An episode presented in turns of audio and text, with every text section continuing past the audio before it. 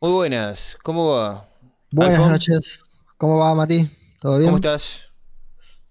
Bien, bien, acá. ¿Estás preparado para el programa de hoy? Preparado.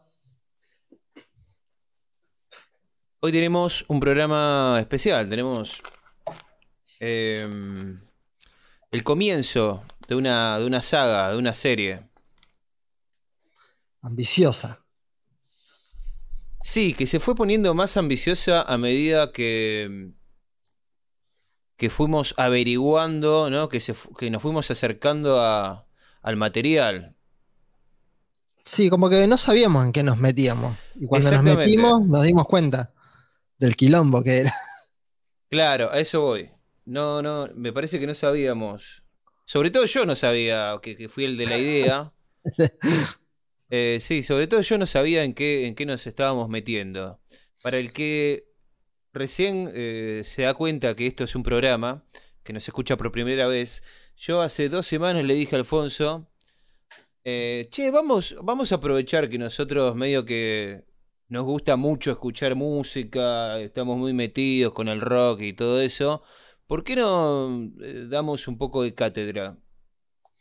Este, bien, bien cara dura, ¿no? Eh, y dije, ¿por qué no, no elegimos una banda por año? La mejor banda por, por, por cada año. Y dije, bueno, empecemos arbit- arbit- arbitrariamente eh, por el 1960, ¿no? Que es, es cuando el rock empieza a mutar, digamos. A caminar. Ya había nacido, pero empieza como a caminar. Claro, Ese claro. bebé. Exacto, empieza como a difuminarse eh, e- e- ese primer grito, ¿no? Que fue en los 50, eh, empieza como a florecer, ¿no? Para, Claro. para lados impensados. Este, y dijimos, bueno, vamos a hacer una serie, porque esto en un programa es, es peor que adaptar El Señor de los Anillos en una película. Bueno, pero hasta eso se hizo. Hasta eso se hizo, exactamente. Con otros cráneos y otro presupuesto, ¿no? Pero bueno. Y fue una basofia. Sí, como, como, se, como se pensaba que, que podría salir como se Una- sospechaba. una empresa de, de- de tan poco de tan poca ambición, ¿no? Porque El Señor de los Anillos en una película es medio pavote. Pero en, en Hollywood suelen hacer ese tipo de... Es para que hagamos otra saga, ese tema. Sí, es verdad. Sagas fallidas. Vamos, vamos a hacer... eh, o, o adaptaciones fallidas. De eso hay para, para tirar de, de- eh, para arriba, ¿no? Para ser dulce. Exactamente. Eh, bueno, ah, va- vamos a empezar. Eh, primero quiero saber. Lo primero que quiero saber es. ¿Qué te pasó a vos cuando empezaste a leer un poco? No, yo en realidad eh, lo que hice fue.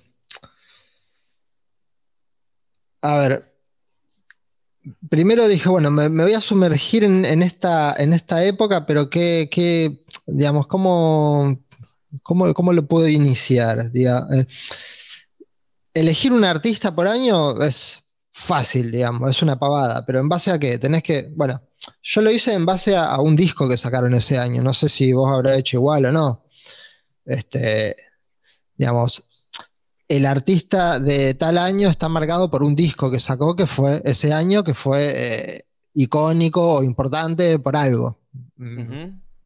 Obviamente que esto fue absolutamente personal, eh, arbitrario, ya te digo, Sí. basado en, en el gusto y, y obviamente que también, como que yo también eh, fui yendo, viste, eh, fui sospechando qué, qué podías hacer vos. Entonces, sabemos que por ahí tenemos algún gusto en común, entonces eh, digo, acá y acá a lo mejor nos vamos a chocar, pero bueno, entonces voy a salir por la, por la banquina, me voy a ir un poquito y, y- ¿me entendés? Como, Como para, para, discutir un poco, claro. como, sí, más que nada para que sea complementario, digamos, el, el- el Está bien, sí, sí, sí. desarrollo de- del tema y, de lo, y del, tema, del, digamos, de, de- del- de los artistas que van surgiendo. Entonces yo, yo hice eso. En, en el 60 salió este disco, bueno, eh, y este, y este, y este, y bueno, este para mí es importante por esto, listo, ese es mi, mi artista del año, entre comillas. Yo Este- traté de organizarlo así, como pa- obviamente que hubo años donde se me chocaron dos monstruos que vos decís, ¿y ahora? Claro. ¿De qué me disfrazo? ¿no? Pero bueno, en ese caso se hará una excepción y se, y se declarará, se decretará a tablas, empate técnico y digamos, ya te digo, tampoco Y al final me quedo, me quedo con el que más me guste, qué sé yo. en un en- está hecho así, no, no en un sentido de, competencia, digamos, de que si hubo dos tipos recontra remil grosos en un año y los nombramos los dos, ¿viste? Y, y- que se lleven los dos algo del mérito, ¿viste? En realidad me parece que el objetivo de hacer esta serie, por lo menos para mí personalmente, es eh, separar un poco la paja del trigo eh, y también ordenar la información que por ahí yo eh, fui recopilando en estos 20 años de escuchar música.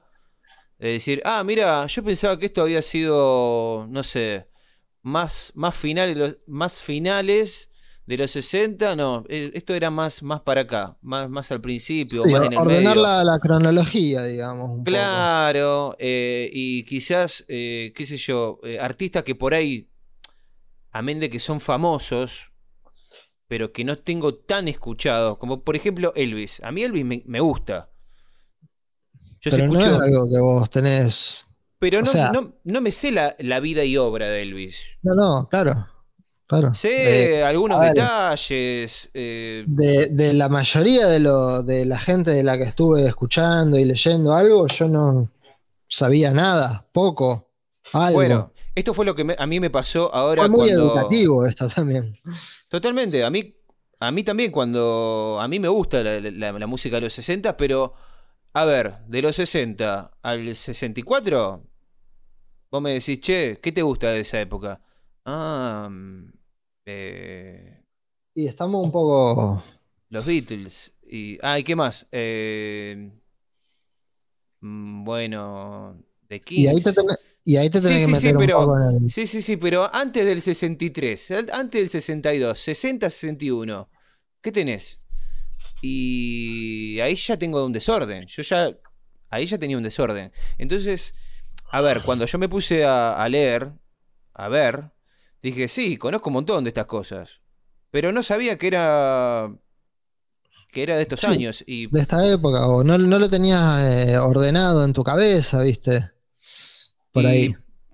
Yo quiero empezar por una cosa, ¿no? Para hablar del año 1960. Me Bien. parece que para ir metiéndonos de a poquito. eh, es un quilombo. Lo que pasó en 1960 a nivel música mm, es un zoológico. O sea, es- hay- están conviviendo en un solo año muchos estilos, muchos tipos de artistas. Eh, es mucho más heterogéneo de lo que uno pensaría. Eh, me, regi- me refiero a que por un lado tenés eh, el- lo que queda de la ola rockera, rock and roll, ¿no? La ola Elvis, La primera ola, digamos. exactamente. Después tenés eh, el surf, que está recién dando sus primeros pasos. De eso vamos a hablar, seguro. Después tenés el Motown, que le debe su nombre al. al ¿Cómo se llama? A la productora, Motown. Que no es toda la, la- la música negra, la música afroamericana, Ah, sí, una, este, que también está empezando. una compañía discográfica, básicamente. Exactamente, que era de Motown Detroit. Records. Que yo esto no sabía. Motown, yo pensaba que era un estilo de música, que sí, después se convirtió en un estilo de música, pero originariamente es el nombre de eh, la disquera, Motown, que viene de Detroit y se llama Motown por Motor City. Por, sí, todo lo que viene de Detroit está relacionado con motores y autos, básicamente. Exactamente. Que sería Motor Town, Motown. Fue como, eh, como la gran fábrica de autos del mundo del siglo XX, ponele. Y después tenés eh, todo como el, lo que sería. eh, ¿Cómo se.? Sería como el pop de la época. Que no es rock and roll, son las baladas, los Everly Brothers, por ejemplo. Sí, Una banda que hacía como música para, para chicas, ¿no? Hacía baladas, eh, serían como eh, los sin bandera de... sí, música más, rock and roll. más accesible para adolescentes. Exactamente. eh, que más también se, se entrecruza con, con todo lo otro. Sí, sí, sí, sí. Eh, convivía y, y se entrecruza, sí. Este, no, era, no es que es. Por eso te digo, o sea, era, es una época muy heterogénea esta, este año, 1960. Sí, sí, básicamente. Son, es, es un periodo, un periodo de, qué sé yo, ocho, ocho años, ponele que, que pasa todo eso. Sí, pero yo te diría que, que acá lo, lo que vamos a abordar, me parece, en este primer eh, intento, eh, abarca unos cuatro años. Sí, sí, sí, sí. Hasta, hasta la llegada de los Beatles es una cosa para mí. Después de los Beatles, ahí arranca otro- otra época. Y los Beatles explotan en el 64, si no me equivoco. Sí, sí. Pero a ver, no nos adelantemos. 1960. Yo lo que sí te adelanto es que yo no me, no me, no me metí, no me metí para nada en los Beatles y en los Rolling Stones. No, yo todavía tampoco, no, porque justamente No, no. eh, me parece que. Faltan unos años para llegar, falta, pero claro. eh, ya te digo, yo no, eh, no quise, no quise invadirte. Yo estoy seguro que, que vos vas a, a apuntar muy seriamente con- por ese lado. Bueno, son dos bandas insignias de la época, sí. Este, y hay mucho para contar. Eh, hay muchas. em, ¿Cómo es? Eh, muchos detalles sobre, sobre cómo impactan los Beatles y. Bueno, marcaron, marcaron la Sí, década. Los, los mucho- 60 son de ellos. Totalmente, sí. Eh, Digamos, yo lo que quise es eh, eh, ver lo que había un poco atrás. Sí, sí, sí. Vamos a empezar por eso.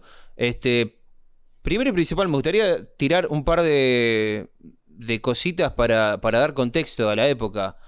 Eh, empieza el proyecto Mercury, que es el, el primer proyecto de la NASA para conquistar el espacio. Ah, Eh, se enteran los estadounidenses que los rusos quieren eh, llegar al espacio y dicen, bueno, nosotros no nos vamos a quedar atrás. Eh, y, y empieza el proyecto Mercury, que acá lo estoy viendo, ¿no?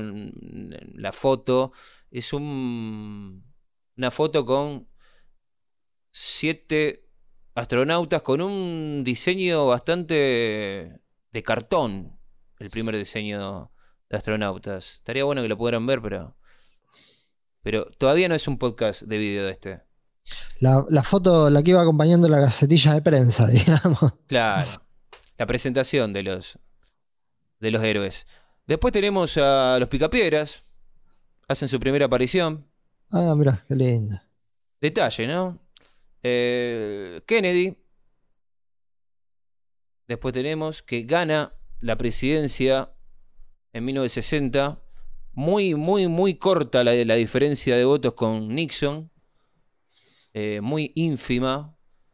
Por ahí uno dice, Kennedy parece, pareciera como que, que ganó por mucho, ¿no? Tan famoso Kennedy, pero no, ganó por muy poco. Tan popular. Eh, después tenemos Eichmann, Adolf Eichmann, eh, fue capturado en Argentina, que es- fue uno de los jerarcas nazis que se hizo cargo de la solución final. Esto para dar un poco de contexto sobre lo que pasaba en el mundo. Eh, me parece que es importante también para englobar lo que la consecuencia que tenía esto sobre la música, ¿no? Porque el arte está conectadísimo con, con la realidad, con, con lo político, con, Sí, claro. con la moda. eh, está todo conectado.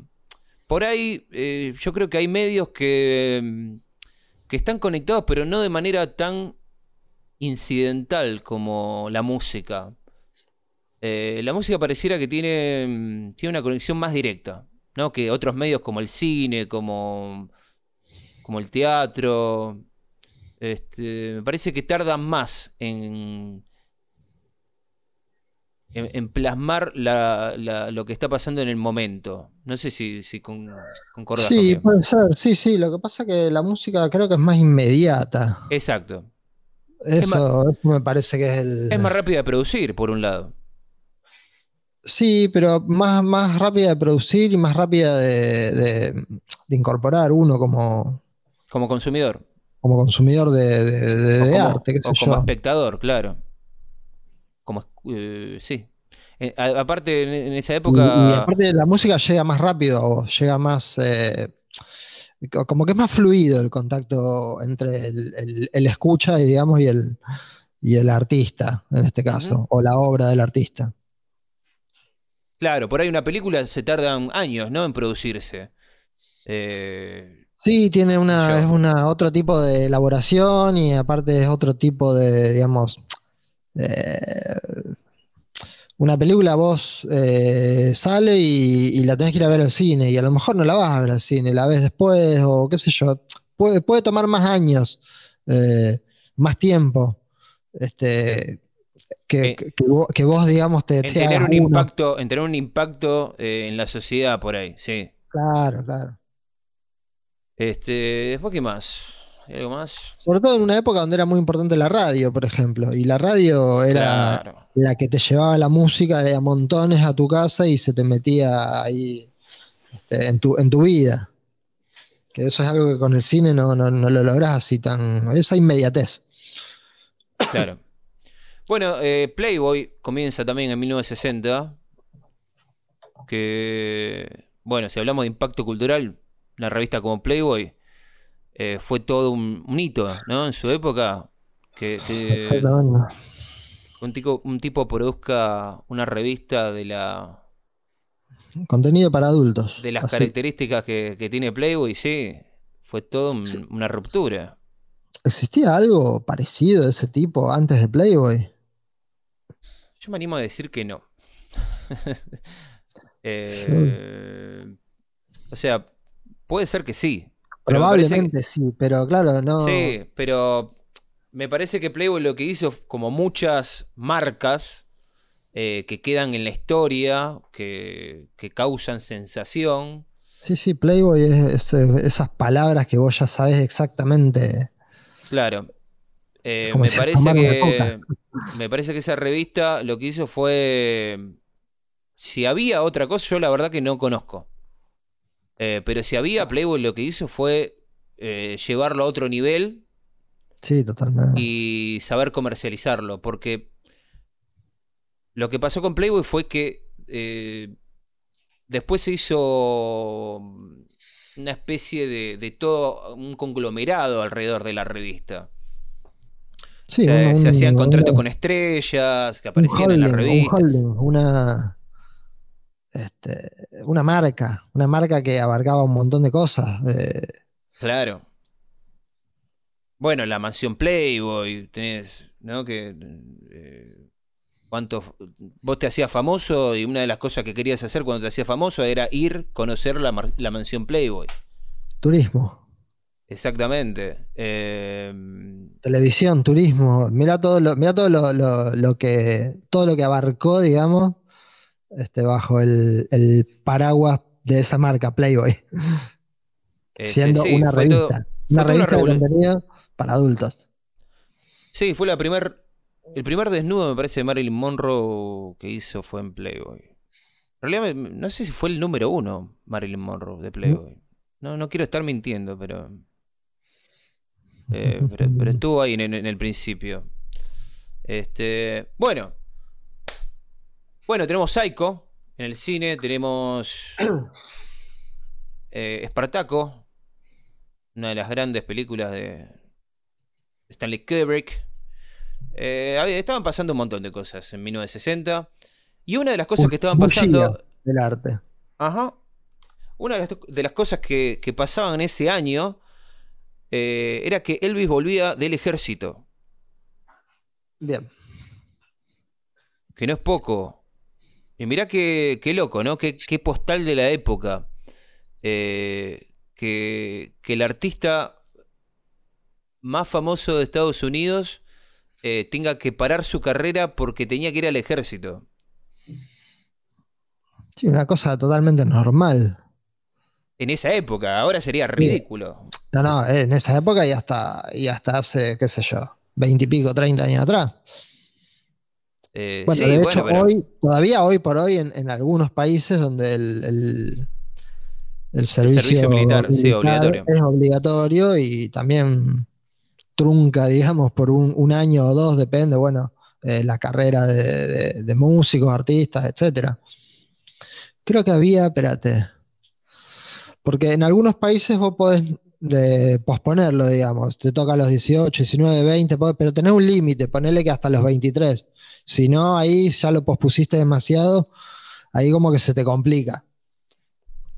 Entonces, si es, por ejemplo, un músico que está de gira y tiene grabando y qué sé yo, y va posponiendo el servicio militar, y en un momento no, no, te podés escapar, lo tenés que hacer. Nosotros lo decimos obviamente desde un país donde no tenemos ya servicio militar obligatorio.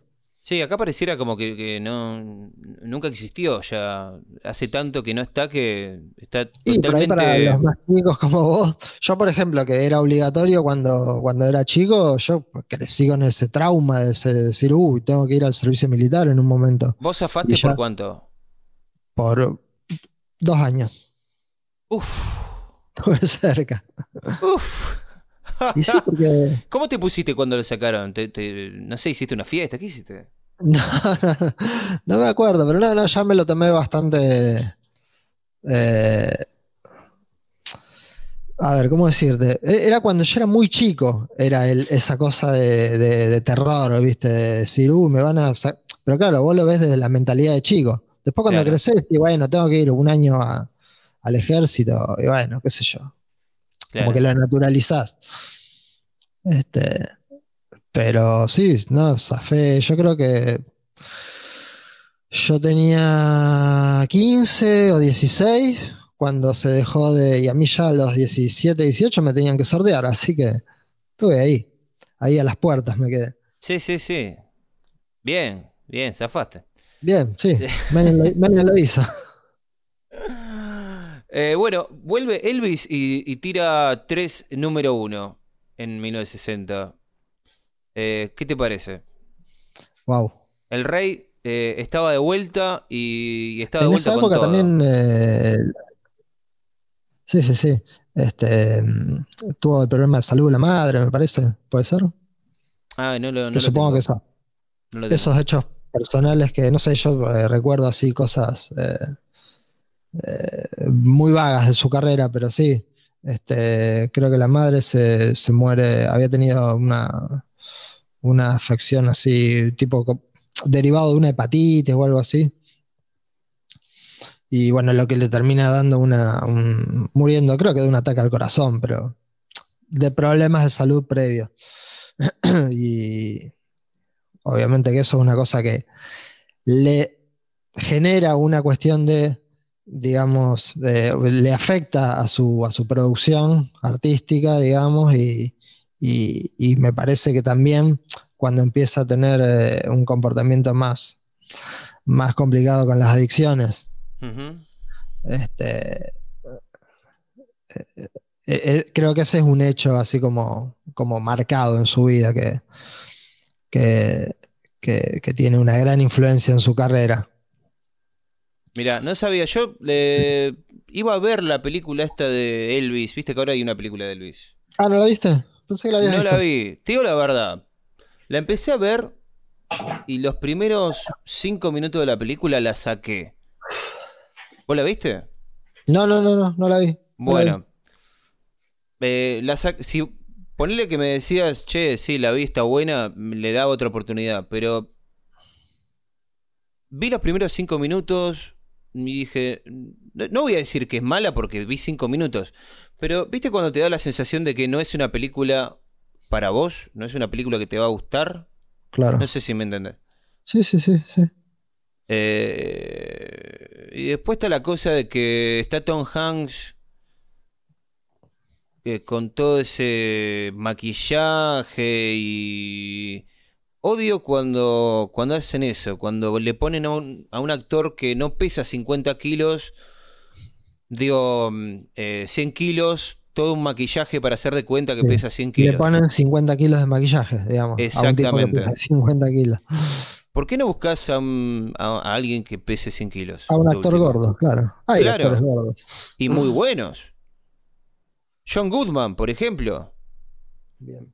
Que ahora está más flaco. Pero bueno, está, está medio lo- viejo igual. Viste que los actores engordan y adelgazan para un papel.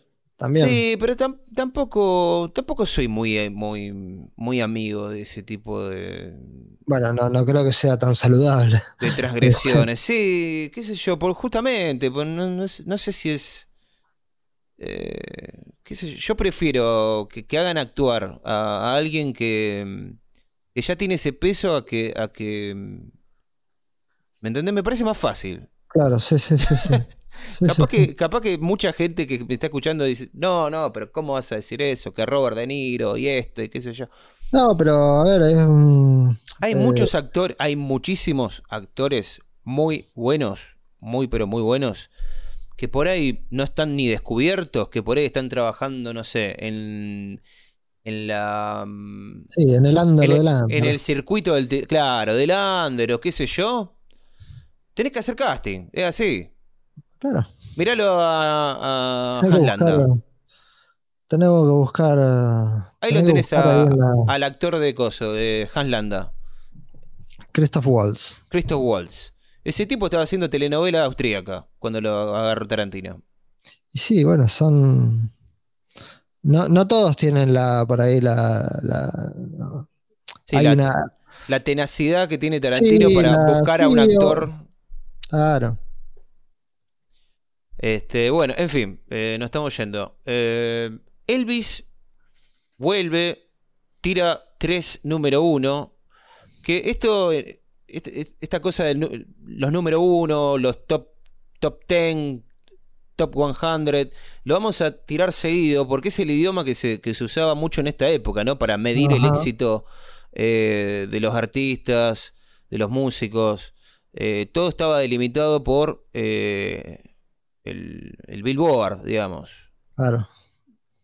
Sí, los, Este, los rankings que los bueno, rankings, existieron claro. hasta, hasta los años 90, te diría que, bueno, todavía, pero ya no, no- los rankings ahora son de otro, digamos, los ahora- rankings son de, claro, ahora son, reprodu- de ahora descargas, son, o de claro, reproducciones, reproducciones en Spotify, es, es más. Pero los rankings, lo que quiero decir es que era eh, toda una, digamos, una, eh, una red de difusión Mm. entre lo que eran la- las revistas, las radios, las estaciones de radio, las de, de- las de televisión, las compañías discográficas. Era todo un, un círculo ahí de, de, de un ida y vuelta para básicamente hacer eh, rotar la canción y, y venderla y que se escuche más y que se vendan más los, los discos o los singles, que en realidad eran, eh, porque salían más singles que discos. Claro, Eh, sí. Era más normal sacar un single con dos temas, después otro y después otro, Bueno, que sacar un, un disco Eso es muy diez temas. loco. Eso es muy loco, Alfon. Ahora volvimos a eso. Sí, son, lo- lo- son eh, las, las- las cosas, viste, de, de cada época que tiene su. su Pero ahora métodos. volvimos, volvimos a la moda del single. Ahora se sacan singles nada más, Alfon. Sí, el single, sí, sí, sí, es verdad, es verdad. Eh, nueva sesión. Claro, exactamente.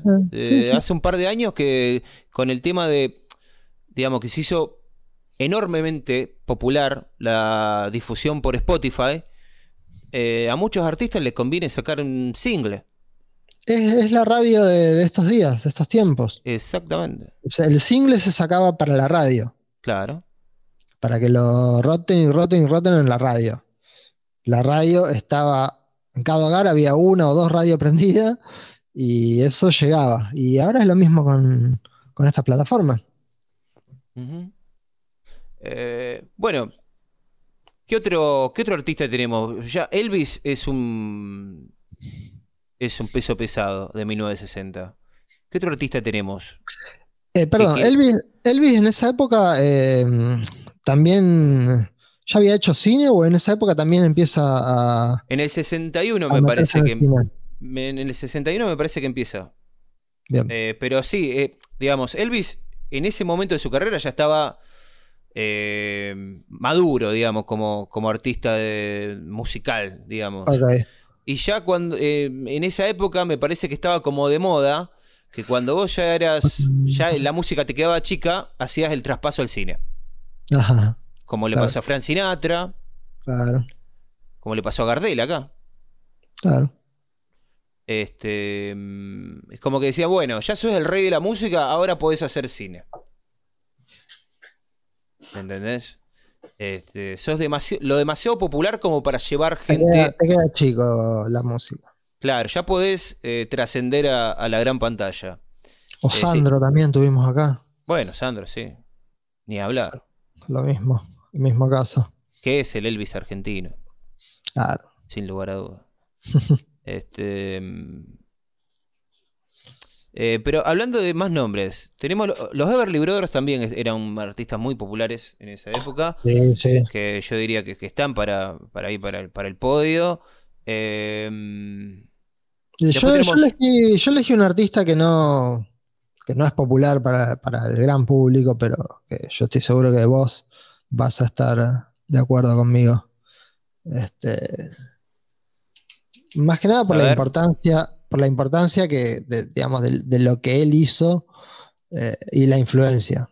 Eso, es una cosa que yo también me basé mucho en, ver qué, qué, dejó, qué influencia tuvo. ¿Tuvo influencia o no? todo lo que vino después, ¿se agarra de esto? Claro. Entonces, eh, yo tomé en base a un disco que saca en el año 60 a Link Ray. Ah, Link Ray, sí, me imaginé que ibas a decir.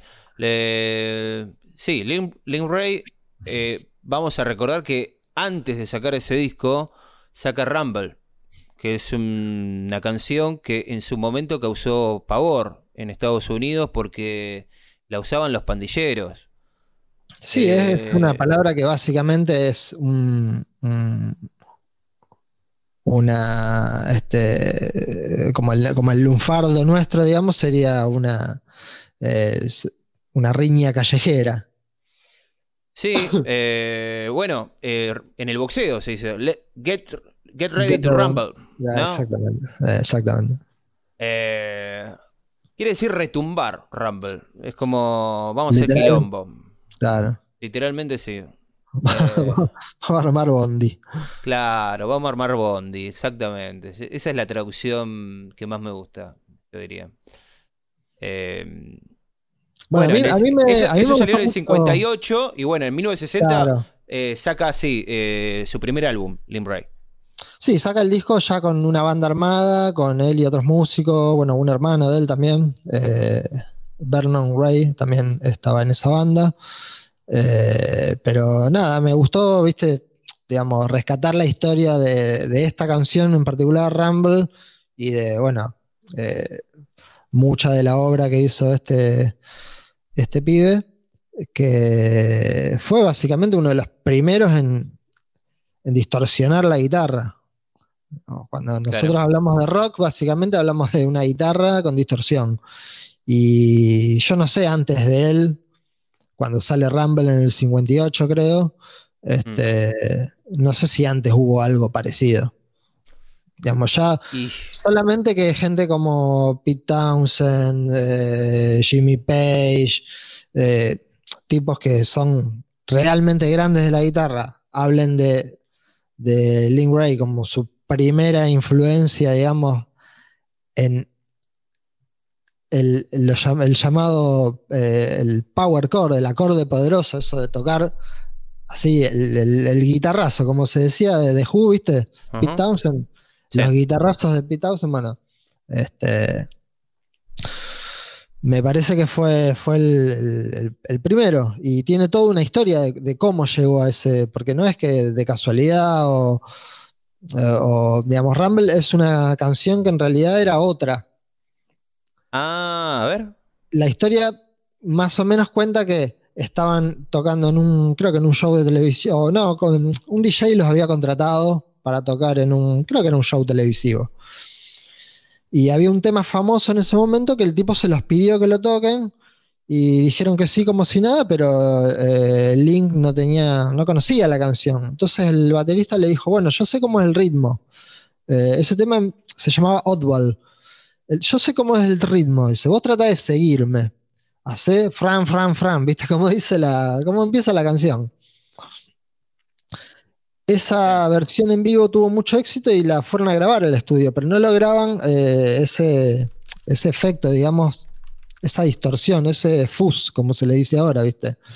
Este, entonces, digamos, no, no había las herramientas eh, tecnológicas que hay ahora, viste, de que buscas un programa, haces un clic y logras el sonido, el sonido que querés. Entonces se probó de todo, viste, se pusieron amplificadores uno delante del otro, pero eso sí acople. Eh, ¿Cuál fue la mejor idea que tuvo este pibe? Fue agujerear literalmente el amplificador de la guitarra con un punzón. Hmm.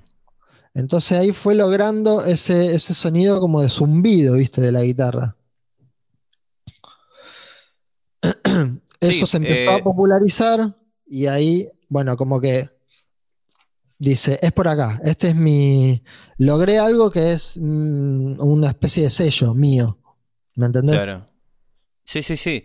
Eh, me, imaginaba que iba, que iba por ese lado, de agarrar y destruir un poco eh, algún que otro artefacto que, estén usando los tipos, porque es como el dulce de leche, o sea, casi siempre ese tipo de inventos son por error. Eh, por ejemplo, se me viene a la mente cómo se inventó el, pedal fuzz, fuzz, ¿no? Como se dice, eh, que se hizo muy popular con los Rolling Stones, me parece, lo hicieron muy popular con eh, I Can Get No Satisfaction. Claro. que es como. Es como un sonido que también, como que tiene un sonido así medio. ¿Viste? medio. El, guagua también. No sé cómo explicarlo muy bien, el, el fuzz. Porque es una distorsión. Es como un zumbido. Claro. Fa, fa, fa, fa, fa. El FAS, que quiere decir también medio lío, quilombo, FAS. Sí, sí. Em, que bueno, también que ese fue. Se le explotó un. No un amplificador. Eh, un cabezal. Un, transformador se le, ah. se le explotó. Este, a un tipo mientras estaban. A Marty Robbins mientras estaba grabando Don't Worry en 1961. Ah. 1960, me parece. Este, y ahí nació el pedal Fuzz, que es uno de los pedales más usados de la historia del rock. Sin lugar a dudas. Este. Mm, sí, Lynn Bray, totalmente. Lo que pasa es que Lynn Bray eh, nunca tuvo un éxito. Lo que se dice éxito.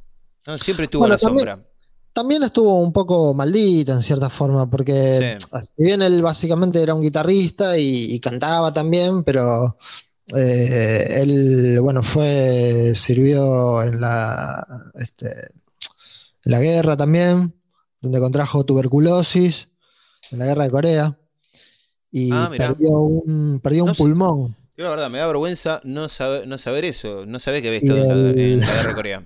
En la guerra de Corea sí, se agarró tuberculosis y, bueno, perdió uno de sus pulmones por eso. Mm. Y, nada, se ve que los doctores le dijeron que, se olvide de cantar. Que cantar con dos pulmones es difícil, bueno, con uno básicamente. Entonces como que el tipo ahí se concentró más en decir, bueno, voy a hacer un, un guitarrista. Pero igual, bueno, él, cantó también en muchos de los temas de, que hizo, no sé si tantos, pero eh, tenía una voz, digamos, rasgada, eh, no potente, pero así como de un tono muy fuerte. Mm. Eh, cantó algún que otro tirando a blues, viste, cosas que, que hizo después. Obviamente era básicamente una banda instrumental. Sí, que pero está bueno, cantó, pero lo que, lo que voy es eso, que no, tuvo un éxito, pero porque tampoco tuvo una carrera así que. No tuvo la carrera que quiso, tuvo la carrera que, pudo, en cierta forma. no, no, no es que era un artista que, que vos decís estaba marcado por. estaba señalado o destinado a, ser grande. A mí me parece que. No, no, son. son está bien, con el diario del lunes, ¿viste? Viéndolo. Me parece eso, ahora. Sí, son esos artistas amados por otros artistas, me parece. Claro, fue más importante la influencia que lo que hizo en sí, digamos. Totalmente, de culto, de culto. Y me parece que, es, eh, que Lim Rice cimenta su leyenda eh, con Pulp Fiction, en la década de los 90. Sí, totalmente. Porque Rumble Tarantino es aparece. y eh, usó mucha música de Sí. Tar- Tarantino básicamente trajo de vuelta el surf. Así nomás. No, no, no le pongamos eh, mucho adorno. Es así de corta. Tarantino, single-handedly, como dicen los yankees, eh, por su propia cuenta, trajo de vuelta el surf eh, de moda. Lo, lo hizo de moda de vuelta. No jodamos. eh, con la El banda sonora de Pulp Fiction. Estaba destinado a morir en películas de espías y agentes secretos. Y, y- y Tarantino le abrió el, el panorama, digamos. Trajo varias, trajo varias cosas de vuelta Pulp Fiction. Fue una película que. eh, que es un- básicamente un revival. Es una cosa de locos esa película. Pero un revival bien hecho. Sí, sí. Eh, es un experimento loco y creo que para mí una de las películas. mm, ¿Cómo decirlo? Que mejor experimenta con, con la cultura, yo diría. Porque es un gran experimento sobre la cultura, sobre la cultura en sí misma. Sí, sí, sí. Este, es para hacer realmente un, un programa. Rolo, anda, eh, pues ya lo dijimos varias veces en el programa hoy. Anda Rolo, anotando las ideas. Está ahí Sí, Rolo. Sí, Rolo está acá. Eh, anda anotando eh, las ideas para próximos programas porque estamos, eh, estamos sabrosos hoy con las ideas. Está fluyendo la cosa. Sí. Está fluyendo. Pero sí, eh, todo el surf que, del que estamos hablando ahora de 1960 eh, lo trajo de vuelta Tarantino y se puso muy de moda. Yo me acuerdo eh, a los 13 años, 12, 13 años, que en mis primeras eh, viajes ¿no? a las disquerías. ¿Te acordás que año ¿Te acordás de- 2000, 2000, acordás de las 99, disquerías? 2000? Sí, me acuerdo. Año 99, 2000, 2001, vos podías ir a escuchar discos al- a la disquería. Sí, sí, sí, sí. Qué loco Hermoso. eso. Yo me iba a escuchar, a escuchar música. Antes de comprar un Mm. disco estaba como tres horas escuchando. Y porque era lo que. ¿Me pones este? Flaco, hace dos horas que estás acá, dale, comprá algo, pedazo. Hay gente que quiere escuchar también. Dale, No, pero en las disquerías grandes, en las cadenas, digamos, tenían esos aparatos de ¿viste? donde vos ibas y. Está bien, por ahí el de seguridad, si veías que estaba mucho tiempo, te decía. Dale, flaco, no vas a comprar nada, vení todos los días, dale. Pero en una disquería más mm, de barrio, digamos, o más de atracción más personalizada, eh, si vos eras amigo del disquero, chau, ya está, tenía, tenía la batalla ganada ya, porque Te ibas, te ibas un rato Podía- largo. Te ibas, te quedabas toda una tarde, y bueno, yo lo he hecho mucho tiempo, con mucha gente. No creo que los chicos estén escuchando este programa, pero si hay algún chico, algún alma joven, me refiero de mm, 25 para abajo, esto hacíamos para escuchar música nueva. Te, te ibas, te ibas a la disquería a escuchar discos. Este, ¿a, a qué iba? Bueno, cuando yo iba, un día descubrí eh, la banda sonora de Pulp Fiction. Yo todavía no había visto la película. Mirá, Pero, mm, no sé, me llamó la atención. La banda sonora, dije, ¿qué es esto? Y me puse a escuchar. Yo escuché la banda sonora antes de ver de la película. mm, Eh, que estuvo bueno, porque después cuando veía la película decía, ah, mirá, acá viene la canción esta. Ya la conozco. Ta, ta, Este-. Todas esas, Eh, todas esas- esas- sí. esas bandas sonoras que todo el mundo conoce, esas, esas melodías que, que todo el mundo conoce de algún lado. Que ahora, que ahora son- el surf, ahora el surf son, ya, son ya es como. Muchas de esas son ringtone. Sí, totalmente. Porque son muy pegadizas, tienen un, llegado, claro. tienen un ritmo muy pegadizo.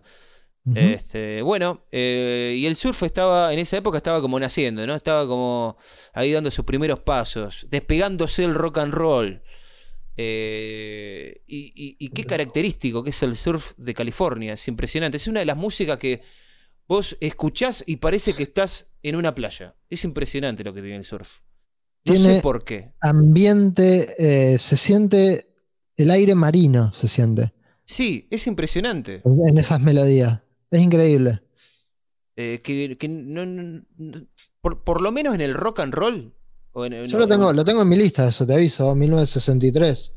Lo tengo en mi lista. Lo- Claro, lo que pasa es que en el 63 ya el surf ya estaba. Era, ya era un. Claro. Claro, ya era un género hecho y derecho. Eh, Un y género estamos hablando, propio, digamos. Tenía estamos su- hablando de tres años. propio.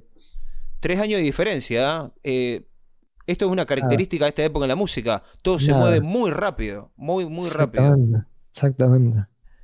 Eh, y hay otra canción, otra canción, otro estilo, y que dio, eh, que dio mucho que hablar en 1960. Mirá todo lo que pasó en este año. Que fue como que marcó, eh, por un lado, el estilo, mm, el estilo de vida de los 60, que fue el twist ¿Ah? apareció el twist como, como estilo mm, ya eh, famoso, ya que, ya que ganó eh, absolutamente todas las radios. Eh, por ahí ha- habrá habido algún- alguna canción de- de- del estilo twist en el 59 o qué sé yo, pero en el 60 salió Chewy Checker con la canción The Twist. Chubby Checker. eh. Si yo te digo The Twist y no te sale la canción de Twist en tu cabeza, es porque no viviste. ¿Qué querés que te diga? Come on, let's fix the Twist twist. again. Come on. Es una cosa ultra famosa. Hasta hoy, hasta hoy. eh, Chubby eh, Checker vino, vino en los 90, vino a la Argentina, en plena fiebre de, de venida de artistas extranjeros. Eh, hasta Chubby Checker vino. ¿Entendés? ¿En qué época? En los 90. Apa.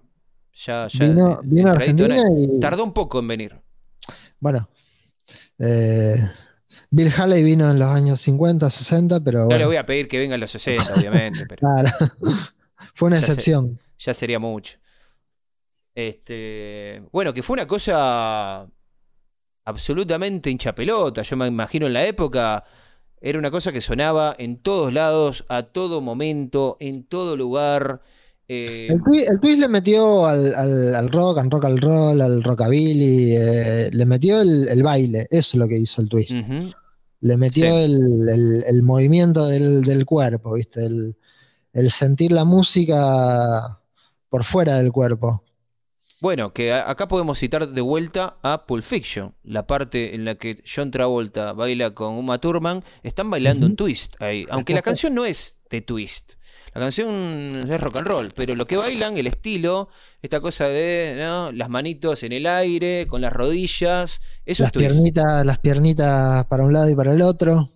Claro, ese, el estilo es el twist, ¿no? Esta cosa de, de- de- de- de- de- que no se, to- no se agarraban, viste, de la mano.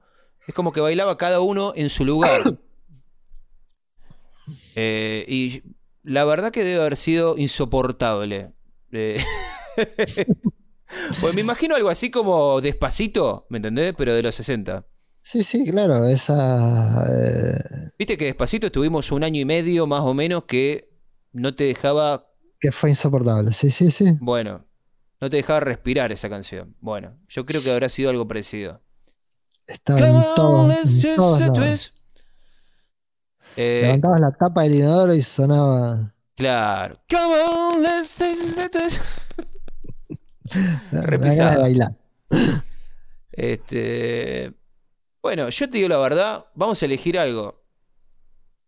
Yo no sé qué elegir, te digo. Hay, hay tanto, hay tanto, tantos animales en este, en este año. eh, que, que es difícil, realmente. Yo elegiría a Elvis, pero por una cuestión de que, de que el tipo está- ya estaba totalmente cimentado como, No, era, era la estrella, era claro, claro, este, era, como, in- era como intocable, ¿no? Elvis en una estrella. Claro. Bueno, después estaba Roy Orbison, que pegó el primer eh, éxito de su carrera. Roy Orbison, eh, recordemos, Roy Orbison yo lo, lo, lo, lo es el de Pretty Woman. Es el Exactamente. chabón de Pretty Woman. Es un poco, bueno, no sé de qué año es ese tema, pero es un poquito posterior No, a, es posterior, sí. a 60, Pretty Woman es 61, el- como- Es el último éxito de Roy Orbison, para que te des una idea. Bueno, así yo que- estuve escuchando, estos días estuve, entre toda la música, estuve escuchando eh, el disco de Roy Orbison del 61, este, Roy Orbison at the Rock House, y lo que me pareció más interesante de este, de este buen hombre es que él estaba, él básicamente estaba en la, venía de la, de, la familia esa de, de, las, de, las, de las estrellas del rock and roll de finales de los 50. Y él, él de hecho, podría haber sido una, una superestrella, no te digo al nivel de Elvis, pero me refiero a un, a un ídolo, viste, de, los chicos, de los jóvenes. Pero tenía una voz distinta, tenía canciones distintas. Tenía como una voz madura para, para sus 28 años. 20 y pico de años, porque creo que es del tenía Una, actitud, una actitud distinta. Es como que le faltaba ese histrionismo rockero que tenía. Claro, era muy sobrio, sí. Era un tipo casi triste. melancólico. Por ahí estaba más. Yo he visto. cantaba cosas que en un momento sí, medio que, se dedicó prácticamente a, la balada y a la canción lenta. Pero como que estaba más cerca de, no sé, de Frank Sinatra o de Paul Anka, que era otro así tipo Sinatra, digamos, de ese tipo de... Eh, como un cantante de boleros, más que de rock and roll. Claro. Bueno, es que hasta parecía más viejo de lo que era. claro, pero por su misma voz. Era un gran artista con una super voz, pero tenía una voz eh, muy... Eh, era, era, como operística, pero como que no estaba para cantar eh, las canciones típicas de... en un momento el tipo se, desligó completamente del rock, del rockabilly, de lo que hacía. Como que se dio cuenta que su voz no, iba a encajar del todo en eso. Mm. Y terminó siendo un artista, digamos, de otro, de otra liga, de otro calibre. Sí, sí, sí, sí. Eh, pero me parece que era algo que lo, lo acompañaba con toda su persona lo que decía antes, que eh, parecía más viejo de lo que era. Acá estoy viendo que es un. Es del 36, o sea que en 1960 tenía 24 años. 20 y pico años, sí, sí. Y vos ves la foto y no parece un tipo de 24 años, parece un tipo de mínimo 35, 36 años. Sí, sí, sí. 10 años más, por lo menos. Eh, ¿Sabés quién admiraba mucho la voz de Roy Orbison? cuando le preguntaron, che, ¿y a vos quién te gusta de los que cantan ahora? Eh, Elvis. Elvis, mira. Elvis. Decía, mira, a mí, uno que me gusta de ahora, Roy Orbison. Impresionante vos, dice. Sea, estamos hablando de, tipos que iban ahí Iban, iban, parejos más o menos en sus carreras. Eran este, bastante eh, competían, por así decirlo. Sí, lo que pasa es que cuando le preguntan a Elvis, eh, imagínate, Elvis en 1960 ya tenía, me parece, 10, 12. Eran, contemporáneos, pero claro, sí. Pero era más grande Elvis. Sí. Elvis en 1960 me parece que ya tenía 12 número 1. Roy Orbison pega el primer número 1 en 1960. Con una balada, con Only the Lonely, que es una balada. Ajá. Este. Mm, digamos, te quiero decir, es como un Messi, Ronald, Messi Ronaldinho, siendo Ronaldinho Elvis, Messi, eh, Orbison. Era un poquito más grande Elvis. Me parece. Acá, estoy viendo unas fotos de Orbison y sí, eh, cara de viejo tenía. ¿Cara de viejo? cara de viejo. Yo pensaba que era más viejo, que era una generación anterior, Roy Orbison. Aparte, es como que, claro, no, no sé si el tipo quisiera, eh, digamos, ir eh, creando ese imaginario de, ser un tipo oscuro. Este, pero claro, siempre se vestía de negro, siempre estaba con gafas, siempre estaba con ese jopo. Y claro. Medio nerd. Sí, una. Esa, esa cosa así como introvertida, ¿viste? Ya te digo, lo que le faltaba era ese histrionismo. No le, cabía, qué sé yo. introvertido. Eh, metía un cover de Johnny Cash, por ejemplo. también era como que se, se, rodeaba mucho de, la cosa oscura. Bueno, es que tiene un, par de cosas country, eh, Roy Orbison. Está ahí, viste. El otro día escuché un tema justamente metiéndome en este mundo que se llama mm, Dream Baby. Timón. No lo había escuchado nunca. Eh, que, es, que tiene una impronta mm, country espectacular. Eh, pero siempre, siempre, siempre este, así oscuro. Eso es lo que. Sí, sí, eh, sí, Melancólico, triste, los tonos, la voz, los acordes, la onda de la música. Eh, me parece que, eso fue. Medido, introspectivo. Y sobre todo eso, bajarle, la, bajarle las hormonas a la música. Mm. Meterse de lleno en, la, en, la canción más lenta, más desarrollada, con más palabras, más, más profundidad, ¿viste?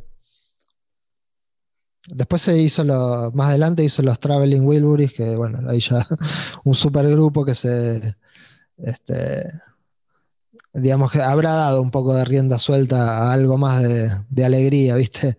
Ese grupo que hizo con George Harrison, de Dylan, este. Rolo, anotá, otro, otro programa. Tenemos que hacer un programa sobre ese grupo nada más. sí, sí, porque es increíble ese grupo. Un programa sobre supergrupos. Podríamos sí. Sí, me hiciste acordar de ese grupo y dije, sí, hay que hacer un programa de ese grupo solo. Y sí. Este... Y Tom Petty, no lo había nombrado. Y Tom, Petty, exactamente. Faltaba Tom Petty.